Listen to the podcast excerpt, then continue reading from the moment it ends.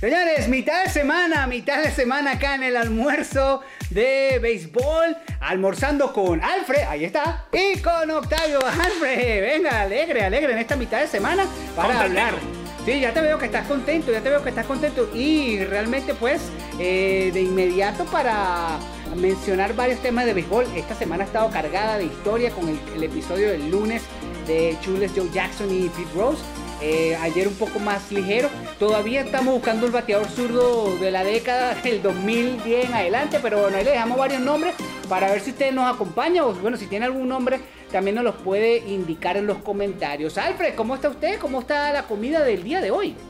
Estoy muy bien, Octavio Sequera, estoy muy bien, contento ya. Miércoles, sigue avanzando la semana y cada, cada día que pasa es un día más que vencimos eh, todos estos problemas que están sucediendo alrededor del mundo. Y sí, es verdad que estamos rezando por la salud de todos ustedes, pero recuerden, cada día que pasa es un día menos y es un día menos que, quizás vamos a sufrir de esto y es un día más en el que se están haciendo investigaciones para llegar a ponerle fin a toda esta cosa fea. Octavio, estoy contento porque hoy volví otra vez a lo que es la cocina francesa y disfruté en el almuerzo de un crepe de mangue. Una crepa, no sé cómo se dice crepa, bueno, crepa no existe, una crepe de mango. Eh, en este caso una muy rica, mango, lo pica cuadradito, brunoise. en cuadradito se dice picar en brunoise. Ve culturizándote que necesito que aprendas esto. Cebollita, cebollita, se hace una salsa con tomate, una salsa de mango. Se rellena la crepe con esta salsa de mango y esa crepe que se hace estilo francés, entonces te la comes. También en Brasil esto se conoce como panqueca. Entonces mi pequeña, mi pequeña, mi pequeño aporte culinario a este programa, Eh, panqueca no es la que hacen en Aijo, brother. Panqueca se le dice a un tipo de crepe que es salada y hacen los brasileños, Octavio. Culturízate, por favor, que hay un mundo más allá de las arepas, por favor. Pero espérate, yo panqueca la comí ahí en el 88, Kendall Drive, con la 127. Hay una casa ah. internacional de la panqueca, o sea, eso es lo que yo no... Ah, serán brasileños entonces, Octavio, no sé. No. ¿Qué tú quieres que te diga? No, chicos, te estoy hablando de la de International House of Pancakes. ¡Oh! Pancakes no es lo mismo que panqueca, No, ya te dando cuenta. Bueno, eh, yo voy a apelar a entonces a, refinar mi, gastronomía para poder hablar con usted. Sí, porque por lo que tienes cara hoy de haberte comido un hamburger. Eh, hamburgués, hamburgués con queso en, salsa, tomate, salsa tomate. Ah, hamburgués con queso. Ah, que, que, que, este francés, este francés de Ayalía. Francés de Jayalía. la verdad que nosotros, eh, los programas nosotros son los máximos. Tú hablando francés, ya, estamos, ya estamos llegando al final. francés de Jayalía aprendido en la casa de Ches Joseite. Ches Joseite. y fíjate que, oye, Ches Joseito, eh, terminado en Z, significa en casa de Joseito en francés. Ah, mira, mira, no sabía, no sabía. El amigo Ches Joseito ya si tú traduces el nombre del restaurante Chef Joseito, es en casa de Joseito. Ok, bueno, está bien, todos los días se aprende No, no, no, gracias. muchísimas gracias, muchísimas gracias. Bueno, vamos a hablar ahora. Sé que trajiste un tema internacional. Eh, un tema internacional porque la semana pasada eh, disfrutamos muchísimo el tema de las rivalidades y bueno, eh, hablábamos de Tú mencionabas Dodgers contra Gigantes, yo mencioné Cardenales contra Cachorros, Dominicana Puerto Rico, Industriales Santiago, Caracas Magallanes y bueno, fuimos internacionales. Este miércoles también va a ser internacional. Porque yo te tengo que preguntar algo. Si hoy, hoy, comenzara el Clásico Mundial de Béisbol, ¿estamos de acuerdo con que Estados Unidos es el equipo a vencer? ¿Estamos de acuerdo allí? Que Estados Unidos es el mejor equipo. Sí. Ok. Sí.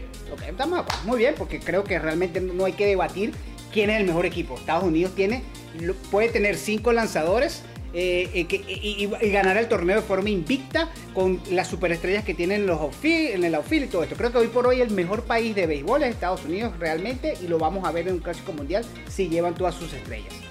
Pero te pregunto, ¿qué nación de América Latina, qué nación latinoamericana Venezuela, Puerto Rico, Dominicana, México, Panamá, Colombia, ¿qué nación latinoamericana tiene más chance de quitarle el título de campeón mundial a los Estados Unidos? Alfred Álvarez.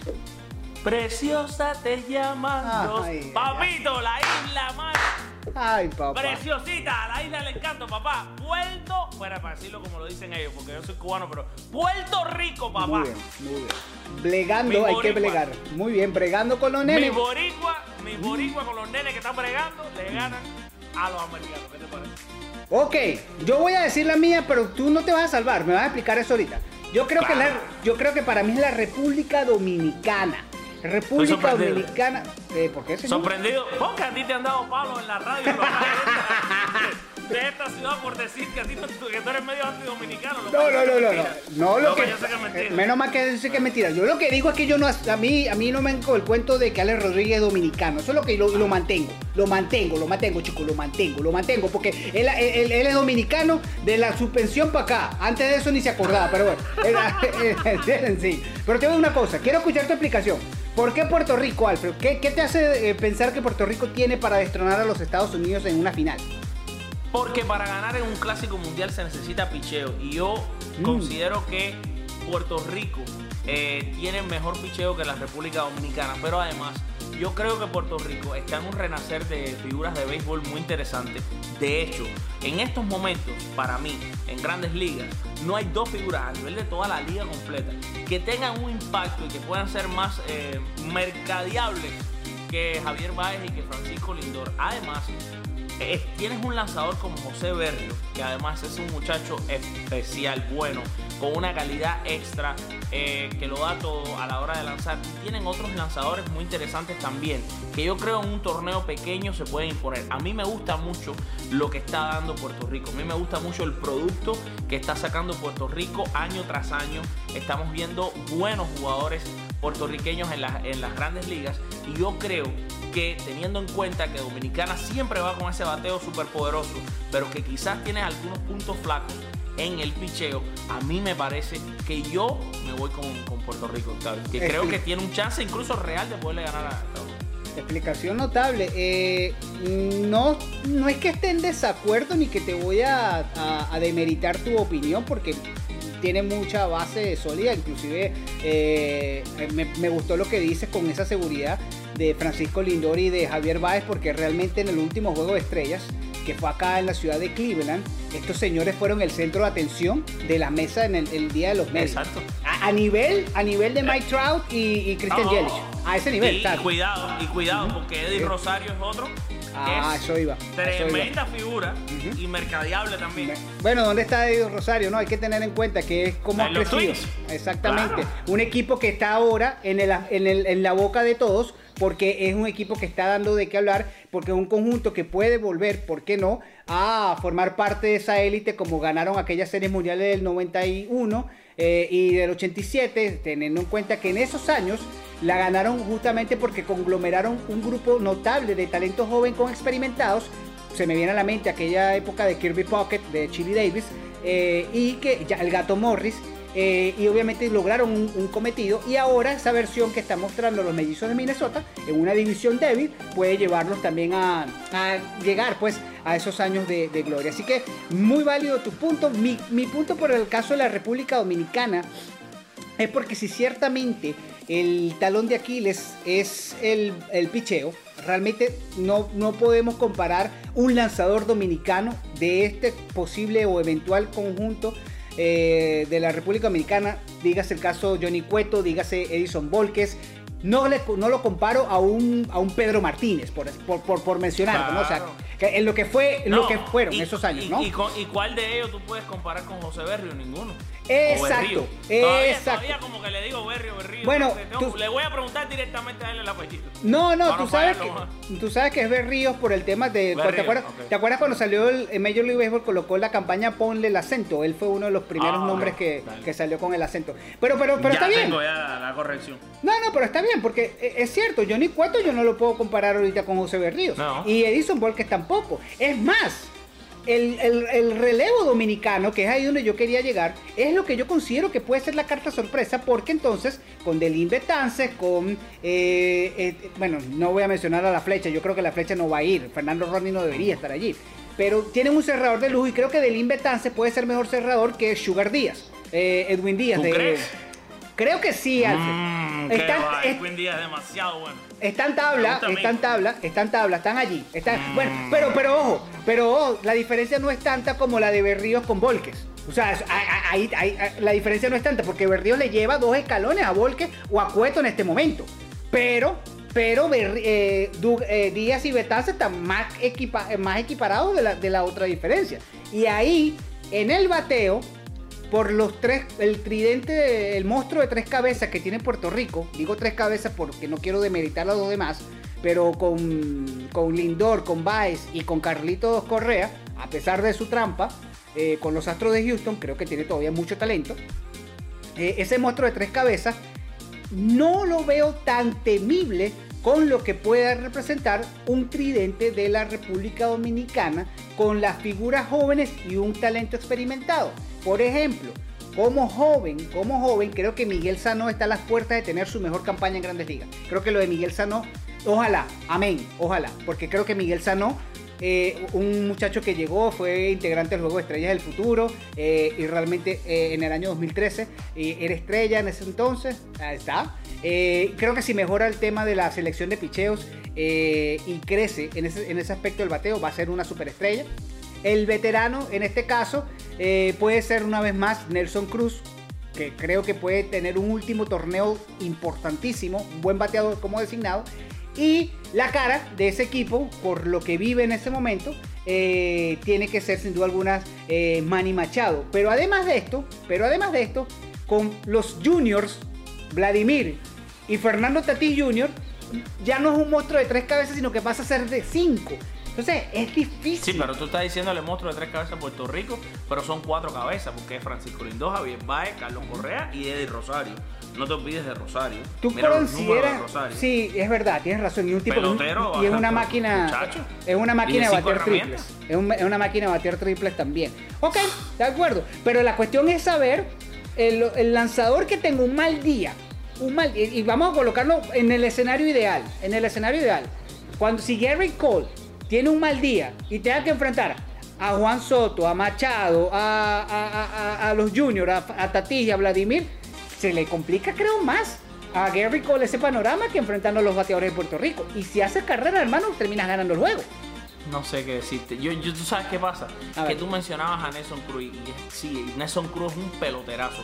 Pero yo noto en el equipo de, de Dominicana eh, un poco como que las grandes, grandes, grandes figuras están ya como que un poco más viejos y carecen de picheo. Es lo que te digo. Ojo, nosotros estamos haciendo este análisis y esto es muy importante que lo digamos. Estamos haciendo este análisis basado en que todos Exacto, los jugadores exacto, estrellas exacto. de todos los países jueguen. Ajá.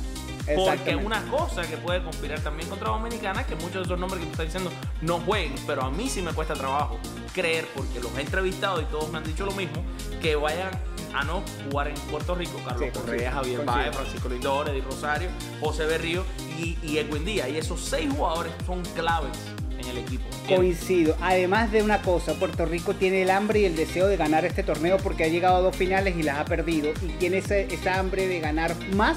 Inclusive yo creo que Puerto Rico y Venezuela tienen esa, Ajá. es- esa etiqueta y esa presión de ganar el, el torneo. Yo porque no mencioné a Venezuela antes de que me maten, Ajá. que seguramente ya me mataron. Yo no menciono Ya, a Venezuela. ya está, ya ya- No, no, no, ya, tengo que sacar visa cuando vaya a Venezuela. Tengo que sacar visa, pues ya, ya me quitaron la nacionalidad. Este, no, no, seguro. Pero ¿por qué no mencioné a Venezuela? Porque realmente, Alfred, yo desde el 2006 en adelante, yo no he visto un equipo de Venezuela superior al del 2006. Cada equipo que han llevado, Sí. lo he visto que ha sido inferior. Por Han ejemplo, decepcionado también. Alfred, el año 2006 eso era un trabucazo. Era Joan, Joan Santana. Joan Santana en, en el, el, el mejor lanzador de grandes ligas estaba en el clásico. Y era Joan Santana. En el 2006, que después de haber ganado un Young de forma unánime, unánime, va al clásico mundial de béisbol y los mata Cuba con un inspirado, un inspirado Julieski Gurriel, con aquel tema de la camiseta Omar Vizquel que se le metió la pelota, con aquel tema del cumpleaños Bobby Abreu. La indisciplina ha sido tan grande realmente. Después en el 2009, la mejor actuación que ha tenido Venezuela, llegando pues a las semifinales. El manager Luis Ojo sienta Ah, Félix Hernández, no, que lo voy a guardar para la final. Hermano, tú tienes que poner a tu mejor pitcher ahorita porque si no, no clasificas a la final. No, dejó sentado a Félix Hernández, que llegó en, muy buena, en muy buena actuación. Y bueno, y está, creo que fue Corea del Sur, el equipo sí, Corea del Sur, que le terminó eliminando a Venezuela y Japón eliminó a Estados Unidos en aquella oportunidad. En 2013 eliminados en, en la primera ronda, perdón. Y 2017 eliminados en San Diego, justamente porque ahí no batió nadie. Creo que el mejor pelotero del Clásico Mundial del 2017 de Venezuela fue Martín Prado creo que no, ahorita no recuerdo, porque fue un peloterazo. Probablemente fue el mejor bateador que tuvo Venezuela. Y en el 2013 fue un desastre. Eh, entonces, he visto tanto descenso que no puedo mencionar a Venezuela. Entonces, me gusta lo que dice de Puerto Rico y a los hermanos dominicanos no se me molesten, pero Alfred tocó un punto muy importante. Creo que es más difícil que los boricuas se nieguen a jugar que los dominicanos. Los dominicanos pueden algunos de estas estrellas decir que no. De verdad que sí, lo veo, lo veo más probable. Que sus equipos les digan que no. Gary Sánchez no va a ser el cache dominicano, Octavio. Cuesta trabajo creer. No, yo no lo mencioné, ni siquiera lo mencioné. Ni siquiera tengo a Gary porque creo que Gary no va a estar. Creo que Gary no va a estar. Dominicana tiene grandes problemas en la receptoría, no tienen cache. De hecho, el mejor cache dominicano es fácil, Gary Sánchez, claro, probablemente de la historia. Entonces, por lejos, por lejos tiene que ser. Y un catcher, hermano, es una de las posiciones más claves a la hora de un torneo pequeño, a la hora de un torneo. Y quiero decir otra cosa más. Hay una pregunta rapidito, una, pregunta rapidito.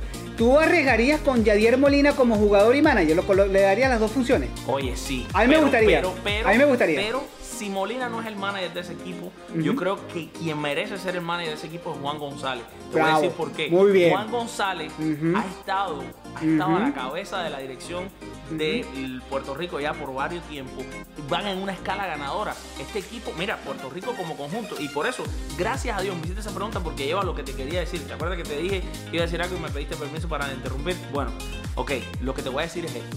Si buscamos el documental, que está por cierto es gratis en YouTube, sobre cómo la República Dominicana ganó el Clásico Mundial, ustedes van a ver que una de las cosas que a mí más me llama la atención es que cuando ellos salieron de República Dominicana abanderados de ahí, Moisés Alud dijo, esto es un equipo de hombres y no de nombres.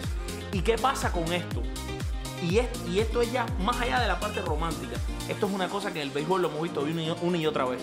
Cuba llegó a la final de un clásico mundial, hermano, sin tener jugadores de grandes ligas. Porque es un en estos torneos cortos son los, hombres y no los nombres. ¿Y qué pasa? Puerto Rico ha creado un conjunto de jugadores que está inseparable. Juegan juntos en el béisbol doble A del, del país, juegan juntos las ligas invernales, juegan juntos en ligas independientes y están jugando juntos todos los torneos panamericanos, centroamericanos, copas mundiales, el Premier 12, la clasificación todos lo están jugando juntos. ¿Y qué pasa?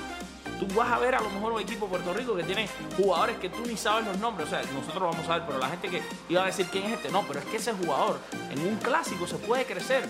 Ese es el problema. Porque cuando miramos el equipo dominicano que fue campeón del Clásico Mundial, hubo jugadas importantes de Moisés Sierra, hubo, eh, habían peloteros, Ángel Castro, la piedra acá, que no eran estrellas en grandes ligas, pero que fueron importantes en el torneo. Y eso puede pasar con Puerto Rico. Por eso es, uno, es una, un extra más por, el que te digo que Puerto Rico puede ser ese equipo que le gane a los Estados Unidos. Bueno, muy bien, ahí están entonces los puntos, señores. Recuerden para usted quién puede ser el equipo latinoamericano que vaya a destronar a los Estados Unidos. Solamente para que tengan una idea, Alfred, ayúdame aquí. ¿Por qué decimos que destronar a los Estados Unidos? Yo decimos destronar a los Estados Unidos porque, obviamente... Para mí no tienen rival Obviamente. Eh, eh, son los actuales campeones. Y además, vamos en un, en un, en un, en un tumbadito allí, en un tic-tac. Yo digo uno y tú dices otro hasta, llegar a los cinco. Además, tienen cinco razones por lo siguiente. Eh, consideramos el mejor equipo. Gary Cole, Alfred. Oh, imagínate, Bryce Alfred. Mike Trout. no la ha ganado.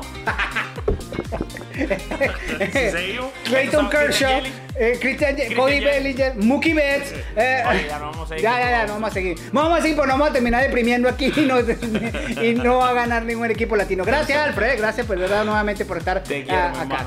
Un abrazo, mi hermano. Gracias. Gracias, Octavio. Gracias a todos los que se conectaron con nosotros. Gracias de verdad. Mañana jueves los esperamos aquí a las 12 y 30 pm, almorzando con Alfred y Octavio. Que Dios los bendiga a todos y nos vemos mañana.